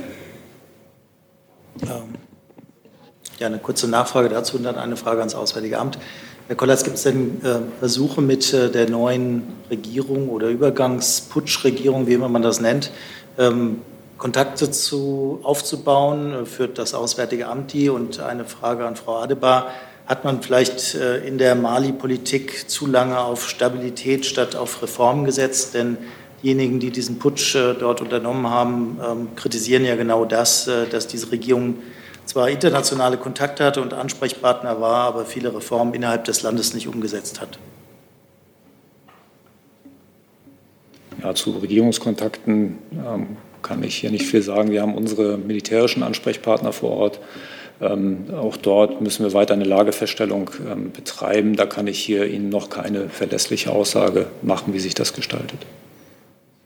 Unsere Botschaft ist vor Ort. Wir hatten heute Morgen eine Krisenstabssitzung und die Lage ist eben wirklich fluide und wir beobachten sie weiter. Insofern ist das ein, eine Entwicklung, die sich ähm, seit gestern vollzieht und die wir heute weiter beobachten. Und wenn es ähm, zu möglichen Kontakten und Gesprächen etwas zu berichten gibt von hier aus, dann ähm, werde ich das gern tun. Zur Frage unseres Engagements. Ähm, dass es ähm, Fortschritte und Rückschritte gibt und dass es nicht leicht ist und gewesen ist, auch in Mali voranzukommen und wir auch immer wieder Rückschläge erlebt haben, ähm, würde, glaube ich, niemand bestreiten. Dennoch ähm, findet diese Bundesregierung, findet das Auswärtige Amt das Engagement in der gesamten Bandbreite, was wir dort ähm, bisher gezeitigt haben, von eben der Beteiligung an den beiden Missionen, von der Ausbildung auch und der Beratung über die Stabilisierung, über die Demokratisierung, über bis hin zur humanitären Hilfe ist ein wichtiges, weil uns die gesamte Sahelregion sehr, sehr stark betrifft und weil uns die Geschehnisse dort stark betreffen und wir eben dafür arbeiten wollen, dass es ähm, sichere, stabile, demokratische Verhältnisse dort gibt. Und ich glaube, das ist ein Ziel der Bundesregierung, was grundsätzlich auch bleibt. Darf ich nochmal nachfragen? Die Frage zielte darauf, ob man vielleicht zu sehr auf Stabilität, Sie haben es eben auch wieder erwähnt, und zu wenig darauf geachtet hat, dass diese Partnerregierungen auch die Reformen umsetzen. Vielleicht können Sie da noch mal zur Stellung nehmen und erwarten Sie oder fürchten Sie eigentlich jetzt auch eine Destabilisierung der Nachbar-Sahelstaaten? Zu letzterer Frage, ich glaube, wir müssen schauen, wie sich die Lage dort entwickelt. Wir begrüßen, dass ECOWAS und auch die Afrikanische Union sich ja auch sehr schnell gestern geäußert haben und sich dort einschalten wollen und ähm, vermitteln wollen. Das sind die Regionalorganisationen, die wir stärken wollen und die eben auch zu einer ähm, Stabilität in einem Gespräch mit den Nachbarländern beitragen können. Und nochmal ähm, zur ersten Frage. Wir haben darauf gesetzt, dass sich das Land äh, entwickelt, auch dass es Reformen gibt und dass wir in verschiedenen Bereichen stabilisierend, demokratisierend und helfend tätig geworden sind. Und das ist, ein, äh, glaube ich, ein richtiges Ziel, was wir weiter, ähm, was wir weiter verfolgen. Und natürlich kann man ähm, darüber diskutieren, ähm, ging es manchmal zu schnell, gab es zu viele Rückschläge und so weiter. Aber vom Grundsatz her heute ähm, muss man doch sagen, dass, dass dieses Ziel ein richtiges und ein wichtiges ist. Der Kollege Klaus Remme fragt online, vom Deutschlandfunk fragt online, sind Teile der putschenden Soldaten von der Bundeswehr ausgebildet? Vermutlich ans Verteidigungsministerium. Ähm, darüber, ähm, dazu habe ich keine Hinweise, dass das so ist. Dann hat Frau Reimers die nächste Frage. Danke. Ähm, ja, auch nochmal an Frau Adebar und Herrn Kollatz. Ähm, wie ist denn die Situation ganz allgemein der Deutschen im Land, also sowohl der zivilen Kräfte als auch äh, der Soldatinnen und Soldaten?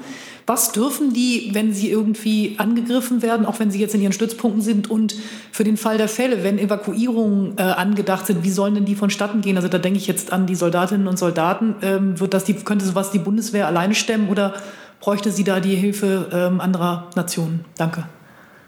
Fange ich mal an, oder?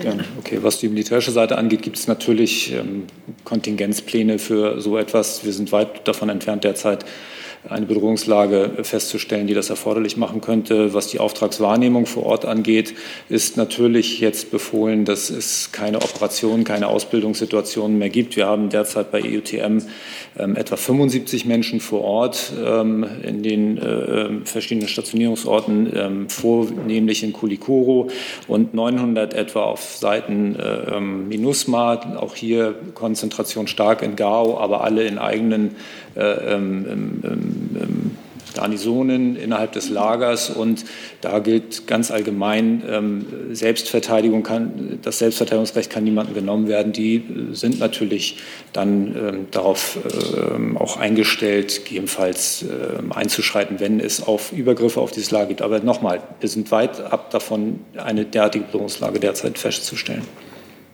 Und äh, Nachfrage, ähm, und könnte denn die Bundeswehr, wenn sie sozusagen evakuieren musste, könnte sie sich selbst evakuieren, bräuchte sie die Hilfe? Also eine, ein Teil der nationalen Krisenvorsorge ist auch ähm, die Evakuierung sowohl von deutschen und europäischen Staatsbürgern als auch von eigenen Kräften. Ähm, auch dafür gibt es stehende Verfahren, die eingeübt sind ähm, und äh, ähm, abgefragt werden könnten. Aber nochmal, wir sind weit ab davon, das festzustellen derzeit. Was die zivile Seite betrifft, also heute Morgen hat im Auswärtigen Amt der Krisenstab getagt, der die Koordinierungsbemühungen in der Bundesregierung ja bündelt. Unsere Botschaft hat gestern gebeten, die ähm, äh, in unserer Krisenvorsorgenliste, die wir führen, registrierten Deutschen, sich über die aktuelle Lage informiert zu halten und zu Hause zu bleiben. Wir haben die Reise- und Sicherheitshinweise angepasst und bitten alle, die es betrifft, auch dort reinzuschauen. Unsere Botschaft selbst ist nicht direkt betroffen. Sie arbeitet, ist aber heute, in diesem Tag zumindest für den Besucherverkehr, ähm, geschlossen. Wir arbeiten aber weiter und derzeit befinden sich auch alle Mitarbeiterinnen und Mitarbeiter vor Ort. Was die Zahl angeht, wie viele Deutsche sind in Mali, da gibt es ja keine Meldepflicht für Deutsche im Ausland. Insofern kann ich Ihnen keine genaue Zahl nennen. Unsere derzeitige Schätzung geht von einer mittleren zweistelligen Zahl aus, zusätzlich zu der Präsenz ähm, der Bundeswehr. Uns, und uns liegen derzeit keine Hinweise vor, auch nach einer ersten Abfrage, die wir so gut wir konnten gemacht haben, dass Deutsche weder in Hilfsorganisationen noch sonst wo direkt betroffen sind. Also das ist unser aktueller Stand. Was empfehlen wir? Wir empfehlen Deutschen vor Ort, sich bei der Familie oder bei Freunden zu melden, wenn sie es nicht schon getan haben ähm, und so weit wie möglich zu Hause zu bleiben, Menschenansammlungen zu vermeiden und sich informiert zu halten und außerdem in engen Kontakt mit der Botschaft zu stehen. Und ähm, das ist sozusagen das, was wir heute an diesem Tag dort ähm, als Empfehlung herausgeben. Herr Jung zu dem Thema? Mhm. Ähm, dieses Militär beruft sich ja auf ein breites äh, Protestbündnis, äh, das die letzten Wochen in Mali ähm, protestiert hat gegen den Präsidenten aus Zivilgesellschaft, Opposition und religiösen Anführern. Hat denn das Auswärtige Amt äh, zumindest Verständnis für die Proteste gegen den Präsidenten? Da wird ja von schweren Korruptionsfällen und so weiter gesprochen. Haben Sie über Korruption und korrupte Mitglieder der malischen Regierung Erkenntnisse, Frau Adebar, und ähm, ans BVG würde ich bitte wirklich bitten, herauszufinden, ob Sie dort Soldaten ausgebildet haben, die da jetzt beteiligt sind. Also mein derzeitiger Stand ist, wie gesagt, ich liefere das nach, wenn es neue Erkenntnisse gibt. Danke. Also ich habe ja zu unserer grundsätzlichen Einschätzung und auch dazu, dass es ähm, in Mali natürlich auch Probleme gibt ähm, und an die wir auch gerade mit unserem Engagement ja helfen wollen zu bekämpfen.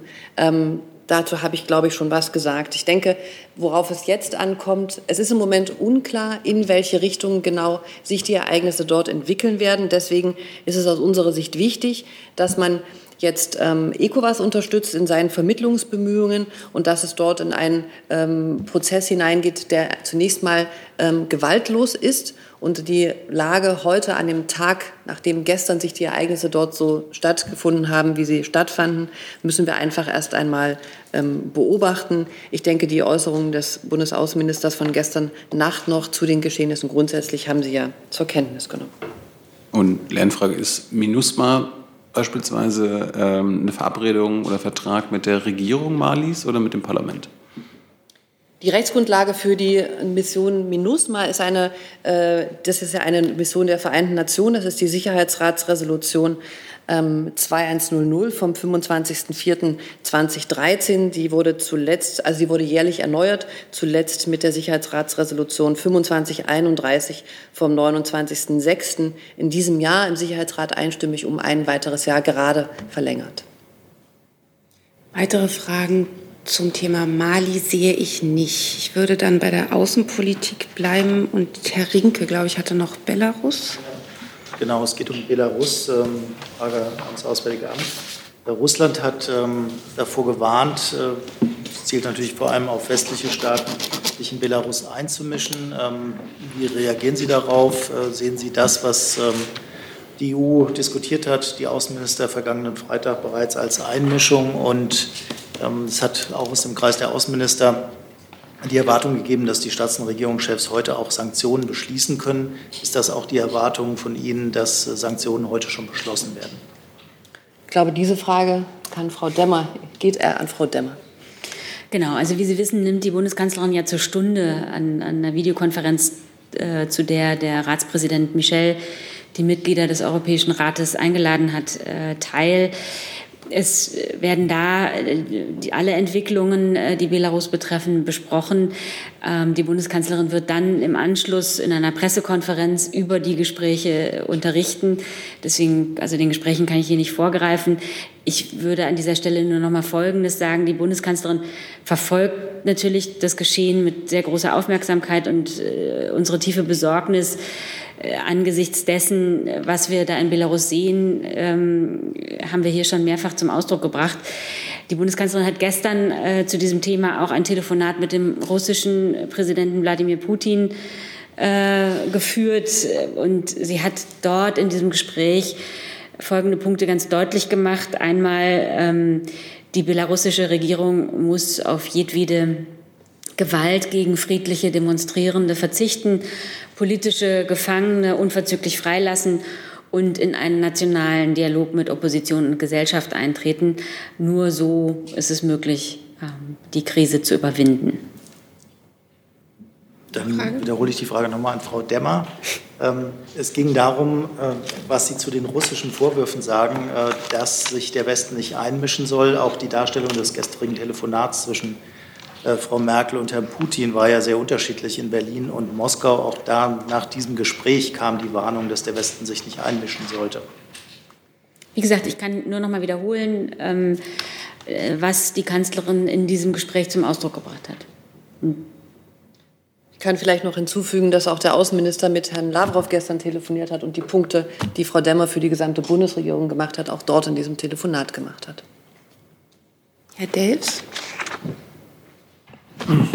Frau Demmer hat eigentlich die Kanzlerin vor dem Gespräch gestern mit Herrn Putin noch versucht, mal mit Herrn Lukaschenko zu sprechen. Das ist ja normalerweise in solchen Konflikten üblich, eigentlich direkt mit dem mit dem betroffenen Land oder dem Vertreter des betroffenen Landes zu sprechen. In dem Fall weiß man natürlich, dass äh, Russland da erheblichen Einfluss hat, aber trotzdem hat sie erst versucht, mit Herrn Lukaschenko Kontakt. Wir, wir berichten hier ja ganz grundsätzlich nur über Telefonate, die stattgefunden haben und nicht über Versuche. Insofern äh, kann ich Ihnen hier nichts berichten. Herr Jung? Das wollte ich eigentlich auch wissen, warum man, warum die Kanzlerin das nicht Lukaschenko direkt sagt oder der belarussischen Regierung und Frau Adebar, warum tut das das Auswärtige Amt nicht? Warum, wenn der Herr Maas könnte ja auch mit dem belarussischen Außenminister quatschen. Warum geht man den Weg über die Russen? Also wir haben den belarussischen Botschafter zum Beispiel letzte Woche zu einem dringenden Gespräch ins Auswärtige Amt gebeten und wir haben da eine Botschaft. Insofern können Sie davon ausgehen, dass es auch ähm, Kanäle gibt, um der belarussischen Seite direkt unsere Position ähm, darzulegen. Warum redet die Kanzlerin nicht direkt mit Lukaschenko, Frau Demmer? Wie gesagt, ich kann Ihnen hier nur ganz grundsätzlich sagen, die Bundeskanzlerin, äh, von den Telefonaten der Bundeskanzlerin berichten wir dann, wenn sie stattgefunden haben. Und äh, wir berichten hier nicht von äh, unternommenen Versuchen. Weitere Fragen dazu sehe ich nicht. Nehm, doch, doch, doch, doch. Herr, achso, sorry, Herr Jessen dazu. Glaube ich auch notiert. Ähm, äh, Frau Tichanowskaja hat ja die EU aufgefordert, die Wahlen explizit nicht anzuerkennen. Ist das eine Position, ähm, die verhandelt wird äh, in diesem ähm, in diesem Sondergipfel, in dem Videogipfel. Und zum Zweiten, die Frage geht dann an Frau Adebar, können Sie Aufklärung schaffen über eine verwirrende Meldungslage, was eigentlich die Visegrad-Staaten fordern? Da hieß es zunächst, sie würden Neuwahlen fordern, dann wurde gemeldet, nein, ein solcher Antrag äh, sei dann wohl doch zurückgezogen worden. Was können Sie uns darüber sagen? Oh, also zu dieser Meldung, die habe ich nicht gesehen, kann ich Ihnen nichts sagen, aber ähm, heute ist ja eben der Sonderrat und auch da werden ja alle Staaten der EU teilnehmen und sicher dort auch ihre Position äußern. Da gehe ich von aus. Und wie gesagt, ich kann noch mal auf die Pressekonferenz im Anschluss äh, an, die, an das Ratstreffen berichten. Sie können jetzt noch nicht sagen äh, oder können oder wollen nicht sagen, äh, ob zum Beispiel die Kanzlerin sich diese im Grunde Forderung von Frau Tichanowska ähm, zu eigen gemacht hat oder mit einbringt? wie gesagt, das ist ja, also es gehört ja zu einem Gesamtthemenkomplex, der da gerade beraten wird. Und ich äh, verweise Sie auf die Pressekonferenz, die im Anschluss an das Treffen stattfinden wird. Weitere Fragen zu dem Thema sehe ich jetzt tatsächlich nicht mehr und ich habe auch immer noch eine Liste anderer Themen. Ich bleibe jetzt noch mal bei der Außenpolitik und nehme eine Kollegin der äh, eine Frage der Kollegin Reifenrath vom ARD Hauptstadtstudio dazu ans Auswärtige Amt. Wie wird die Bundesregierung mit einem möglichen Snapback beim JCPOA umgehen? Wird sie ihn ignorieren, wenn er von den USA ausgelöst wird? Ja, wir haben schon ein paar Mal darüber gesprochen hier, auch an diesem Platz. Also wir haben uns in den letzten Wochen gemeinsam mit Frankreich und Großbritannien ja im Sicherheitsrat intensiv darum bemüht, das auslaufende, in der Frage des auslaufenden Waffenembargos zu Iran ähm, zu vermitteln und ähm, einen guten Kompromiss dort zu schmieden. Ähm, ich hatte schon gesagt, dass der Außenminister gestern ähm, mit dem russischen Außenminister telefoniert hat. Dort wurde auch noch mal das Thema Iran angesprochen und er hat auch gestern noch einmal mit dem amerikanischen Außenminister telefoniert. Auch dort war Iran ein Thema. Insofern sind wir weiter dran und weiter bereit, um uns für einen Kompromiss beim Waffenembargo einzusetzen. Ähm, die europäische Position ist ja, wie Sie wissen, dass wir das Waffenembargo nicht ähm, einfach äh, alternativlos auslaufen lassen wollen, sondern uns darum bemühen, dort eine gute Lösung zu finden. Das derzeitige Waffenembargo liefe am 18. Oktober dieses Jahres aus. Also insofern wäre grundsätzlich auch noch Zeit, dort weitere Gespräche zu führen. Zur Frage, ähm, wie wir einen äh, Snapback bewerten würden, würde ich dann gerne Stellung nehmen, wenn die USA einen solchen Schritt getan haben sollten. Ich glaube, was man grundsätzlich sagen kann, ist, dass ähm, aus unserer Sicht die amerikanische Seite ähm, aus dem JCPOA, das hat sie ja auch selbst erklärt, aus dem Abkommen ausgetreten ist und als solches nicht mehr Teil dieses Abkommens ist. Aber insofern lassen Sie uns doch vielleicht über diese Frage dann sprechen, wenn es zu einem solchen Schritt gekommen sein sollte. Weitere Meldungen dazu im Saal habe ich zumindest nicht gesehen. Dann hat Herr Wackett ein anderes Thema. Ja, genau, da brauchte ich auch noch das Umwelt- und Verkehrsministerium. Dann warten wir kurz, bis sich die Kollegen umgesetzt haben. Aber ich kann mal mit der Frage schon mal an das Wirtschaftsministerium, das da federführend ist, anfangen. Ähm, das Wirtschaftsministerium hat ja offenkundig die Förderrichtlinie ähm, für die E-Autos geändert. Das heißt, äh, Sonderprogramme, die eigentlich auf, der, auf dieser Förderung aufsetzen, ähm, greifen jetzt nicht mehr. Können Sie mal einen Überblick geben, wie viele Programme das eigentlich jetzt in der Bundesregierung sind? Und vielleicht äh, gleiches gilt ja für Länder- und Kommunalprogramme, die jetzt auch nicht mehr greifen können, weil sie ja durch die allgemeine eben diese Doppelförderung nicht mehr geben darf. Ähm, welche das denn sind? Ähm, vielen Dank für die Frage. Äh, die Bundesregierung verfolgt insgesamt das Ziel, die E-Mobilität in Deutschland auf breiter Front zum Durchbruch zu verhelfen. Wir wollen die Nutzung von E-Autos für vielfältige Zwecke unterstützen und möglichst vielen Menschen ein Angebot machen und ihre Umstellung auf ein elektrisches, elektrisch betriebenes Fahrzeug ermöglichen. Ähm, zu, Im Zusammenhang mit der Einführung der Innovationsprämie wurde auch ein Kumulationsverbot eingeführt, in die Förderrichtlinie aufgenommen. Dadurch soll eine Überförderung vermieden werden. Also seit dem 8.7., seit dem 8. Juli darf ein Antrag auf den Erhalt eines Umweltbonus mit Innovationsprämie, also der erhöhte Umweltbonus für Elektrofahrzeuge, nur dann gestellt werden, wenn das betreffende Fahrzeug nicht zugleich durch andere öffentliche Mittel gefördert wird. Hierdurch soll eine kumulative Förderung von Elektrofahrzeugen auch durch die Bundesländer und sonstige Bundesförderungen mit dem Umweltbonus verhindert werden. Warum machen wir das? Wir müssen darauf achten, dass es, sich nicht, dass es nicht zu einer Überförderung kommt ähm, hierzu stehen die Ressorts auch untereinander im Austausch. Die Bundesregierung ist sich einig, dass eine Förderung des Erwerbs von Elektroautos durch den Bund, ohne dass der Erwerber eine Eigenleistung erbringen müsste, weder wirtschaftlich noch sozial gerecht wäre, noch dem Grundsatz des sparsamen Umgangs mit Steuermitteln entsprechen würde. Ja, jetzt haben Sie natürlich die Frage noch nicht beantwortet. Also erstmal die ganzen Programme, die äh, sind ja gerade deswegen gemacht worden, um sie zielgerichteter zu machen, die ja darauf aufsetzen. Ähm, können Sie denn mal einen Überblick geben, welche Programme dann eben alle dann äh, nicht mehr greifen? Es ist ein Kumulationsverbot mit allen bestehenden Programmen auf Bundes- und Länderebene. Ähm, eine Übersicht von sämtlichen Programmen kann ich an dieser Stelle nicht geben. Gut, dann frage ich jetzt mal das Umweltministerium zu dem Programm Sozial und Mobil. Das ist ja im gleichen Atemzug verkündet worden. Also die Umrüstung von äh, Flotten ähm, der sozialen gemeinnützigen Dienste ähm, im gleichen Atemzug mit der neuen äh, Richtlinie verkündet worden. Was, welche Auswirkungen hat das auf dieses Programm? Ähm, wir sind noch da. Oh, Entschuldigung. Wir sind noch dabei, diese Förderbedingungen für unser Sozial- und Mobilprogramm äh, zu formulieren. Es ist eine sehr komplizierte Fördertechnik. Äh, wir werden jetzt die verschiedenen Ansätze prüfen und dabei auch schauen, inwieweit das Sozial- und Mobilprogramm mit dem Umweltbonus kumuliert werden kann. Äh, in Abstimmung mit den anderen Ressorts werden wir äh, dann für die Förderziele eine einvernehmliche Lösung finden. Unser Ziel ist es jedenfalls, die Elektromobilität voranzubringen und im Rahmen der Corona, uh, des Corona-Konjunkturprogramms auch Sozial- und Pflegedienste, die besondere Belastung erfahren haben und noch erfahren, zu unterstützen.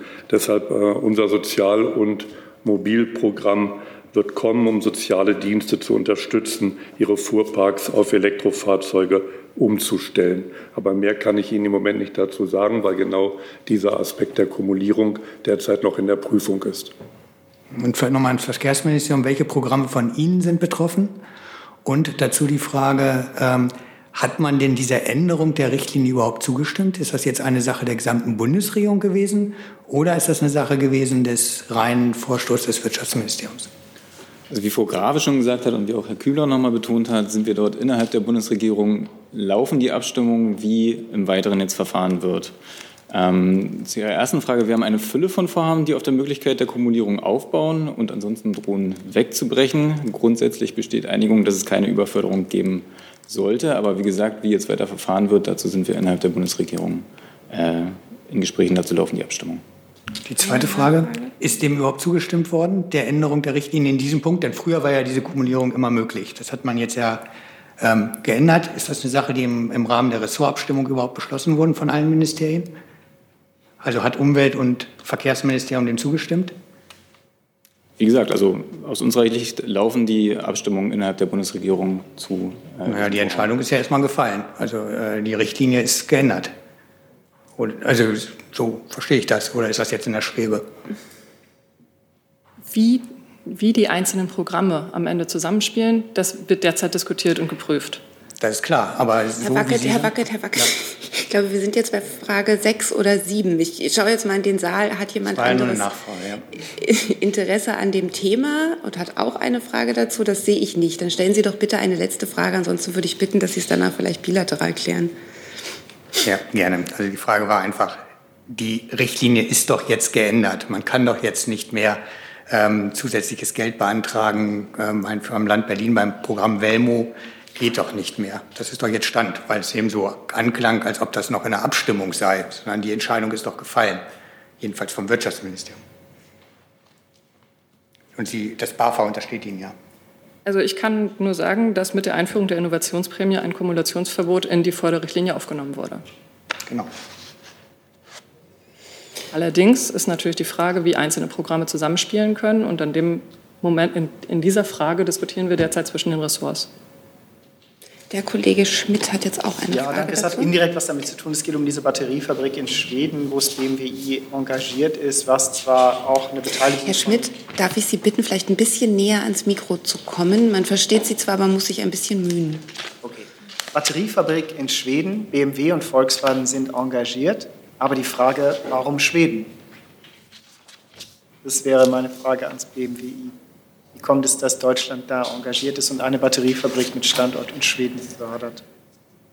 Ähm, ich weiß, dass wir daran beteiligt sind. Ich kann Ihnen gerade nicht sagen, warum Schweden. Ich vermute, dass es Teil der europäischen Batteriezellförderung ist.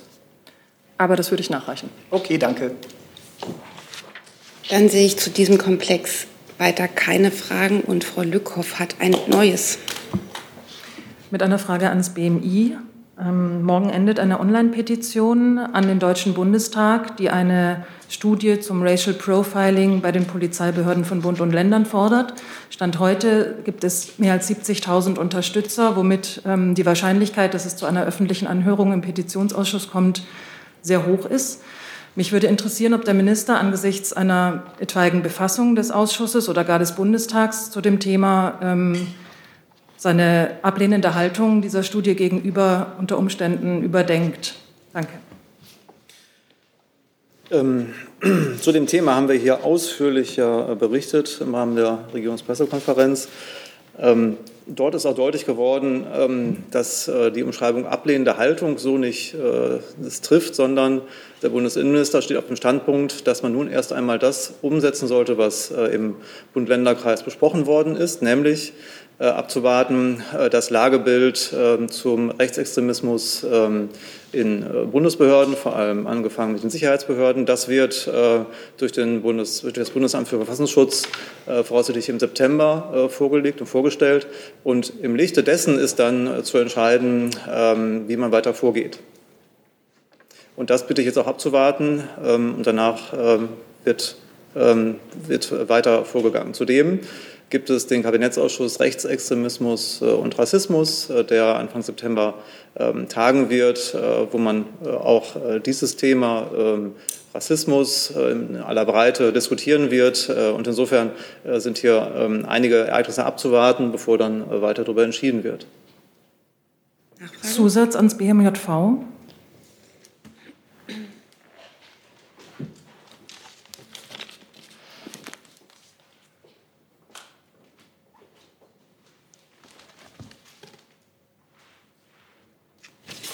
Die Ministerin hatte die Studie ja befürwortet. Hat die das jetzt so hingenommen, dass das jetzt ähm, erstmal mit Blick auf diesen Lagebericht auf den Herbst ähm, vertagt ist, das Thema? Oder gibt es dazu nach wie vor Gespräche zwischen den Ministerien?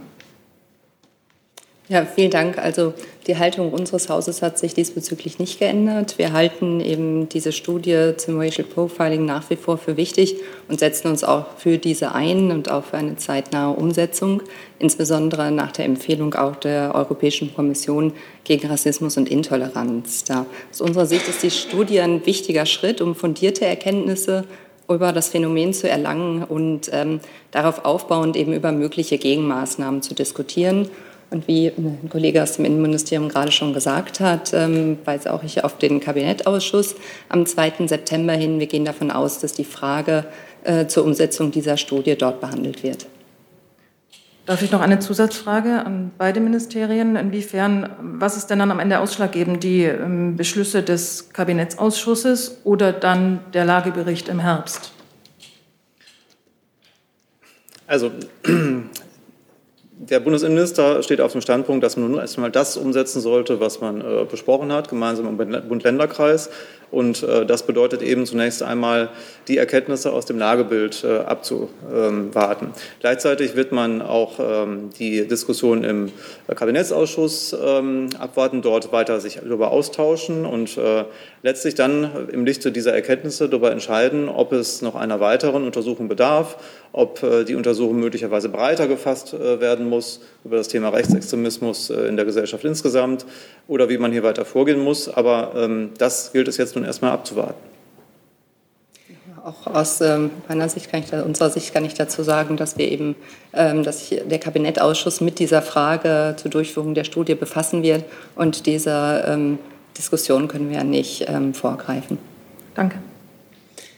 Weitere Fragen dazu sehe ich nicht. Ich nehme eine Frage dazu vom Kollegen Frank Jordains online übermittelt, auch ans Innenministerium, betrifft auch das Thema Polizei. Sieht das Innenministerium angesichts der kürzlich veröffentlichten Videos augenscheinlicher exzessiver Gewalt bei polizeilichen Maßnahmen aus Düsseldorf, Hamburg und Frankfurt Anzeichen dafür, dass Polizeibeamte in Deutschland Nachschulung beim Thema Deeskalation benötigen? Deutsche Polizisten ähm, gelten als die bestausgebildetsten der Welt. Äh, warum? Weil sie eine dreijährige Ausbildung durchlaufen. Das gilt nicht nur für die Bundespolizei, das gilt auch für die äh, Länderpolizeien. Wir haben in Deutschland, Deutschland ungefähr 300.000 äh, Polizisten, Polizistinnen und Polizisten, die ähm, mit äh, wenigen Ausnahmen einen sehr guten Job machen, um unser aller Sicherheit äh, zu schützen, die auf dem Boden der Gesetze stehen, die im Rahmen der Ermächtigungsgrundlagen handeln und dies auch verhältnismäßig tun. Es gibt ähm, äh, einige äh, Fälle in den letzten äh, Tagen, die durch die sozialen Medien gingen. Äh, dort gilt es, dass aus der Sicht des Bundes hier bei der Beurteilung der Sachverhalte zunächst einmal Zurückhaltung angezeigt ist, denn äh, sie müssen vor Ort untersucht werden. Auch dieses Thema hatten wir im Rahmen der Regierungspressekonferenz schon häufiger. Man kann anhand von kleinen Videoschnipseln, möglicherweise noch ohne Ton, äh, nicht auf den gesamten Sachverhalt schließen. Das ist Aufgabe der äh, Behörden vor Ort. Das passiert auch, wie zum Beispiel in dem Fall äh, in äh, Hessen hat sich auch der Landesinnenminister Beuth dazu geäußert. Ähm, das führt im Zweifel zu ähm, Disziplinarverfahren, das führt auch zu strafrechtlichen Ermittlungen. Ähm, grundsätzlich gilt, dass äh, jedes Handeln des Staates durch die unabhängige Justiz ähm, überprüft werden kann, dass jeder Bürger, der sich äh, ungerecht behandelt fühlt, der den Eindruck hat, hier ist unverhältnismäßig gehandelt äh, worden, das Recht hat, dagegen vorzugehen, sich bei den Beschwerdestellen zu beschweren, sich dagegen vor Gericht zu wehren. Und insofern äh, darf man die Fälle, die jetzt hier ähm, aufgetaucht sind, ähm, nicht für das Ganze nehmen. Äh, noch einmal, die, weiten, die äh, große Mehrheit der, Bundes der Polizisten ähm, handelt rechtmäßig und angemessen und die verdient unsere Rückendeckung. Herr Jung. Ich hatte zu dem Thema auch mein Thema angemeldet, also das andere hat sich dann erledigt. Herr Grüneweller, ich würde gerne zu der äh, Aktion in Ingelheim am Wochenende fragen. Erstens, ob da Bundespolizisten mit vor Ort waren und dort eingesetzt waren. Es geht um eine Gegendemo von ca. 200 Antifaschisten, die gegen eine Nazi-Demo äh, protestiert hatten. Und die wurden äh, nach einem kurzen Verlauf von den Polizisten in einen Tunnel gedrängt. Äh, beide Ausgänge wurden dann von den Polizisten versperrt. Das sind äh, Augenzeugen berichten, Journalisten waren vor Ort. Das war nicht nur Schnipsel im Internet, äh, Herr Grünewälder, sondern das wurde ausführlich belegt. Die Tunnel wurden äh, beidseitig gesperrt, dann kochte die Stimmung hoch und die Beamten haben angefangen, auf die Menschen in dem Tunnel, wo sie eingesperrt waren, einzuschlagen und Pfefferspray äh, einzusetzen. Äh, es gab bei mehr als der Hälfte der Demonstranten Panikattacken und Verletzungen. Äh, es sollen sogar Polizisten verletzt worden sein, die in diesen Kessel dann eingesperrt wurden, von ihren eigenen Kollegen und von dem Pfefferspray verletzt worden sind. Gab es auch verletzte Bundespolizisten. Und finden Sie diese offensichtliche Staatsgewalt, diese Polizeigewalt für verhältnismäßig? Auch hier gilt, ich mache mir Ihre Bewertung ähm, nicht zu eigen. Ähm, wir können von ferne als äh, Bund äh, solche Geschehnisse vor Ort äh, nicht ähm, äh, letztlich beurteilen. Das ist Aufgabe der Stellen vor Ort. Ähm, da gilt es auch, die äh, andere Seite zu hören. Das passiert im Rahmen einer Untersuchung, die sicher stattfinden wird. Ich habe die Berichte auch gelesen, aber sie stellen eben nur, ähm, sind, bilden eben nur eine Seite äh, der Wahrnehmung ab. Möglicherweise gibt es noch andere Seiten. Das ist Aufgabe der Behörden vor Ort, das aufzuklären. Das kann man aus Bundessicht, aus dem fernen Berlin nicht abschließend beurteilen. Ich hatte gefragt, ob Bundespolizisten im Einsatz waren. Nach meiner Kenntnis war keine Bundespolizei vor Ort. Äh, das werde ich nochmal nachprüfen. Wenn doch, werde ich das nachreichen. Nee, ich meine, ich, ich habe ich hab, ich hab Bilder. Nee, ich meine, die Frage bezieht sich darauf, ich habe Bilder gesehen, wie BP und Bundespolizisten dort mit eingeschlagen haben. Darum ja, würde ich gerne gesagt, wissen, ob das, ob das Fakes waren. Das deckt ob das die Polizisten als Bundespolizisten Kenntnis, verkleidet haben oder ob das Bundespolizisten waren. Ich reiche das gerne nach, falls es der Fall sein sollte. Herr Jessen zu dem Thema. Herr Grünewälder, dass Sie gesagt haben, Bürger hätten ja rechtsstaatlich die Möglichkeit, bei Beschwerdestellen und so weiter ähm, äh, ihre äh, Beobachtungen und äh, Klagen einzureichen. Es gibt Presseberichte, ähm, dass eine Vielzahl von Zeugen sagt, äh, wir haben Angst, wir trauen uns das nicht, wir fürchten äh, Sanktionen auch, äh, auch seitens des Staatsapparates, über den wir uns beklagen. Wie gehen Sie mit einer solchen Angst, mit einer solchen Befürchtung um, die dann ja faktisch das, was Sie als rechtsstaatlichen Weg, Möglichkeit sehen, ähm, außer Kraft setzen würden? Also solche Berichte kenne ich nicht. Ähm, äh, das ist aber auch natürlich auch eine sehr individuelle äh, Sache. Wie, äh, was, was für Eindrücke hat man? Für ähm, das Bundesinnenministerium ist klar, jeder Bürger hat das Recht und kann das auch äh, in Anspruch nehmen, sich gegen gewaltliches, äh, gegen staatliches Handeln äh, zu wehren. Und das kann er, ohne dass er Repressionen befürchten muss. Das wird untersucht von der unabhängigen Justiz. Äh, von unabhängigen äh, Gerichten wird es äh, beurteilt und ähm, das hat keine Repressalien zur Folge, darf es jedenfalls nicht haben. Wenn es der Fall sein sollte, ist das auch wieder ein, das auch wieder ähm, Angelegenheiten, die untersucht werden müssen. Es ist halt ein rechtsstaatliches Mittel, das jeder in Anspruch nehmen kann, sich gegen staatliches ähm, Verhalten, das er für ungerechtfertigt hält, vor Gerichten zu wehren. Ich habe eine Lernfrage dann dazu. Ähm, ebenfalls, ich beziehe mich auf Presseberichte.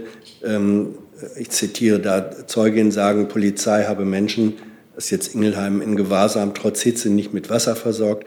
Frauen hätten in Begleitung männlicher Polizisten ohne Sichtschutz urinieren müssen. Ähm, sind das Dimensionen, äh, wo Sie sagen müssen, das sind dann grundsätzliche, auch menschenrechtliche Fragen, ähm, die eigentlich nicht nur auf der lokalen oder Landesebene äh, zu behandeln sind? Da gilt das, was ich eben gesagt habe. Solche Vorfälle sind vor Ort zu untersuchen und es ist zu prüfen, ob hier auf dem Boden der Gesetze gehandelt äh, worden ist, im Rahmen der Einsatzrichtlinien der Polizei, die, jeder, äh, die, in jedem Land existieren. Und ob dieses Handeln verhältnismäßig war, das kann man aus dem fernen Berlin nicht äh, abschließend beurteilen. Hey Leute, Jung und Naiv gibt es ja nur durch eure Unterstützung. Ihr könnt uns per PayPal unterstützen oder per Banküberweisung, wie ihr wollt. Ab 20 Euro werdet ihr Produzenten im Abspann einer jeden Folge und einer jeden Regierungspressekonferenz. Danke vorab. Weitere Fragen dazu sehe ich nicht. Ich habe auf meiner Liste nur noch Frau Reimers mit einem letzten Thema, sehe auch keine andere Meldung. Dann hat Frau Reimers die letzte Frage für heute. Vielen Dank. Die richtet sich äh, sowohl an das BMI als auch an das äh, Verkehrsministerium. Vor, äh, heute hat der Prozess begonnen in Frankfurt wegen der tödlichen Gleisattacke vor gut einem Jahr. Das Verkehrsministerium hat dann in der Folge eine Arbeitsgruppe eingerichtet. Mich würde interessieren, welche Ergebnisse äh, hat diese Arbeitsgruppe bisher erzielt und welche Maßnahmen sollen ergriffen werden, damit sich solche Vorfälle, die ja häufiger vorkommen, ähm, nicht wiederholen. Danke. Ich kann gerne anfangen. Ähm, in der Tat hat ähm, der Bundesinnenminister Seehofer zusammen mit seinem Kollegen Scheuer und der Deutschen Bahn im September, eine, ähm, im September vereinbart, für ein Mehr an Sicherheit äh, auf Bahnhöfen ähm, zu sorgen. Ähm, es wurde äh, die Bundespolizei angewiesen, äh, vor Ort auf den Bahn, vor den Bahnhöfen, an großen Bahnhöfen äh, größer, größere Präsenz zu zeigen. Es wurde also die Bundespolizei, die Polizisten dort verstärkt. Zudem wurde vereinbart, dass bis 2021 für bahnpolizeiliche Aufgaben 1300 weitere Bundespolizisten und Bundespolizisten Stellen geschaffen werden. In der Zwischenzeit ähm, hat man die äh, Videotechnik ähm, äh, aufgerüstet. Deutsche Bahn und Bundespolizei haben die Videotechnik ähm, verdichtet, um mehr Sicherheit auf den Bahnhöfen zu schaffen. Hochmoderne Videoanlagen an den Ein- und Ausgängen, an den Zu- und Abgängen, zu den Bahnsteigen, Personenunterführungen sollen die Sicherheit äh, auf Bahnhöfen weiter erhöhen. Und das ist vorgesehen bis 2024 ähm, das für alle großen Bahnhöfe ähm, umzusetzen. Zudem wurde eine Arbeitsgruppe eingerichtet zwischen BMI, dem Verkehrsministerium, der Deutschen Bahn und der Bundespolizei. Und dort wurden äh, weitere Maßnahmen geprüft, wie man die Sicherheit auf Bahnhöfen verstärken kann. Zum Beispiel ähm, wurden Maßnahmen geprüft, dass man Zugangsbeschränkungen äh, zu den Bahnsteigen ähm, einführt, dass man ähm, Gitter an den Bahnsteigen, an den Bahngleisen installiert oder auch äh, Schraffuren, Markierungen oder auch Bodenplakate aufbringt, die davor warnen sollen und die Menschen schützen sollen. Diese Maßnahmen sind zum Teil schon geprüft und evaluiert worden. Die größeren Maßnahmen, äh, die im Frühjahr 2020 evaluiert werden sollten, mussten allerdings wegen der Corona-Pandemie ähm, aufgeschoben werden, die Evaluation, sodass ähm, die Prüfung noch nicht abgeschlossen ist. Ähm, die Arbeitsgruppe arbeitet hier mit Hochdruck weiter daran und ähm, sobald die äh, Tests, äh, Testergebnisse äh, vorliegen, wird ähm, ein äh, Bericht vorgestellt mit Maßnahmen, die vorgeschlagen werden. Das wird Ende des Jahres der Fall sein, voraussichtlich. Und äh, dann ist zu entscheiden, wie weiter vorgegangen wird, wie man ein Mehr an Sicherheit auf Bahnhöfen schaffen kann. Ich kann da gerne ergänzen. Nach den schrecklichen Vorfällen von Förde und Frankfurt haben sich BMVI, äh, BMI und Deutsche Bahn im September 2019 auf ein Mehr an Sicherheit in Bahnhöfen verständigt. Ähm, das soll passieren unter anderem durch mehr Präsenz von Polizei und Sicherheitskräften, aber auch durch massive Investitionen äh, in die entsprechende Sicherheitstechnik. Das BMVI beteiligt sich an der Finanzierung vor allen Dingen von leistungsfähiger Videotechnik. Ähm, zwischen 20 2020 und 2024 sind dafür Investitionen in Höhe von 50 Millionen Euro Bündnismitteln sowie 12,5 Millionen Euro an Eigenmitteln äh, der Deutschen Bahn vorgesehen. Die Deutsche Bahn und die Bundespolizei haben, wie Herr Grünewälder schon gesagt hat, die Videotechnik unter anderem am Frankfurter Hauptbahnhof weiter modernisiert und verdichtet. Hochmoderne Videoanlagen an Ein- und Ausgängen zum Bahnhof, Zu- und Abgängen zu den Bahnsteigen, Personenunterführungen sowie den Empfangshallen. Ähm, ein entsprechendes Vorgehen ist, wie das, BMVI, äh, das BMI schon gesagt hat, in den kommenden Jahren in nahezu allen großen Bahnhöfen geplant. Äh, außerdem stellen wir vom BMVI ähm, bis 2024 äh, 340,8 Millionen Euro für den Ausbau ähm, des BOS-Betriebsnetzes zur Verfügung. Das heißt, das BOS-Netz ist ähm, für der Funk für äh, Behörden äh, und Organisationen mit Sicherheitsfunktionen ähm, so dass wir auch hier noch einmal unterstützen können. Zu den Ergebnissen der Arbeitsgruppe hat der Grünewälder bereits gesagt, dass es aufgrund der Pandemie ähm, teilweise nicht möglich war, finale Abschlüsse zu schaffen. Ähm, sobald diese vorliegen, äh, werden wir Sie selbstverständlich darüber informieren. Nachfrage? Nachfrage. Ähm, die Videotechnik, die Sie beide hervorgehoben haben, die Aufrüstung der Videotechnik wird aber ja im Endeffekt nicht dazu führen, dass man solche Taten oder solche äh, auch manchmal Unfälle ja verhindern kann. Das würden ja nur Gitter, also physikalische Barrieren oder so etwas Ähnliches würden da ja helfen. Ähm, warum erwähnen Sie dann die Videotechnik? Was erhoffen Sie sich davon? Weil grundsätzlich ähm, das äh, Installieren von Videokameras dazu führt, ähm, dass Straftaten vermieden werden, weil die Täter sich beobachtet fühlen. Das hat einen gewissen Präventionseffekt, äh, ist auch durch Studien äh, nachgewiesen. Und insofern ist das ein Bestandteil, ein Baustein äh, in den Maßnahmen, bei den Maßnahmen an mehr, äh, mehr Sicherheit auf Bahnhöfen zu schaffen. Weitere Fragen dazu sehe ich nicht, aber das Verkehrsministerium hatte noch eine Nachlieferung zum Ende der Veranstaltung. Genau. Jetzt ist Frau Sorge leider schon weg, wenn ich das richtig sehe. Aber äh, ganz kurz zu Corsia. Ähm, aus unserer Sicht äh, ist die Vereinbarkeit von Corsia und dem europäischen Emissionshandelssystem ähm, möglich. Das heißt, wir sprechen uns für die Einbeziehung des Verkehrs in den europäischen Emissionshandel aus, unterstützen die schnelle und umfassende Implementierung in, äh, oder internationaler Klimaschutzsysteme in die EU. Dazu gehört auch äh, die Integration von Corsia. Fragen dazu sehe ich jetzt nicht mehr. Ich danke für die Konzentration dieser Veranstaltung und das Kommen und wünsche einen schönen Tag.